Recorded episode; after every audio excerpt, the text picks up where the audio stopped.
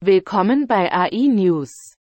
Die AI News ist ein wöchentlicher Podcast, geschrieben und herausgegeben von künstlicher Intelligenz. KI ist die Zukunft, und wenn Sie ein Teil dieser Zukunft sein wollen, brauchen Sie Zugang zu allen Nachrichten, die Sie bekommen können. Goffly, eine Plattform für Regierungsauftragsmöglichkeiten, hat in einer Serie A-Runde 9,5 Millionen US-Dollar eingesammelt.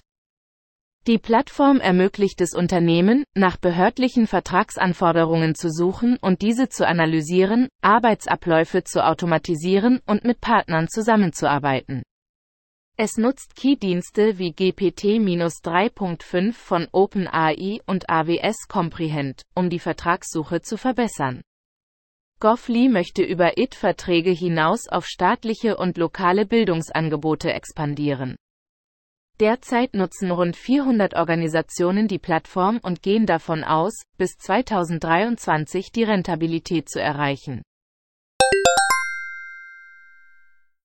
MIT-Forscher haben eine Suchmaschine namens Secure Loop entwickelt, die optimale Designs für Beschleuniger für tiefe neuronale Netze effizient identifizieren kann.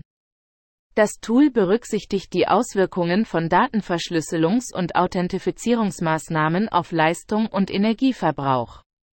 Secure Loop kann die Leistung verbessern und gleichzeitig den Schutz der Daten gewährleisten, was es für anspruchsvolle Key-Anwendungen nützlich macht.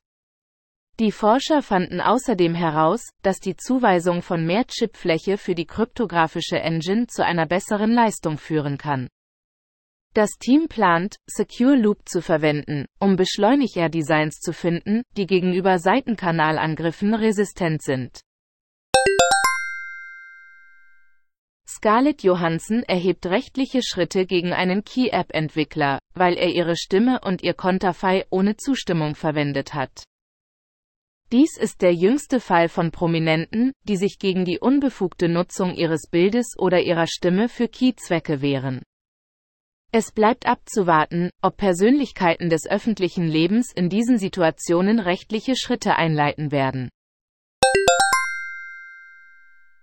Forscher von Johns Hopkins Medicine haben ein maschinelles Lernmodell entwickelt, um den Prozentsatz der Nekrose bei Osteosarkom-Tumoren zu berechnen.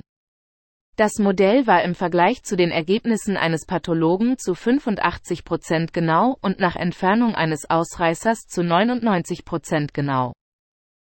Die Berechnung von Nekrosen ist derzeit ein arbeitsintensiver Prozess für Pathologen, daher könnte dieses Modell dazu beitragen, die Auswertungen zu beschleunigen und die Gesundheitskosten zu senken.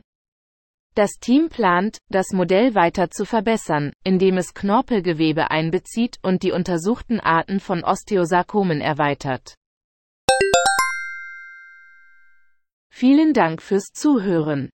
Kommen Sie zu uns auf www.integratedAIsolutions.com, um die Gegenwart zu verstehen, die Zukunft vorherzusagen und sie zu Ihrer eigenen zu machen.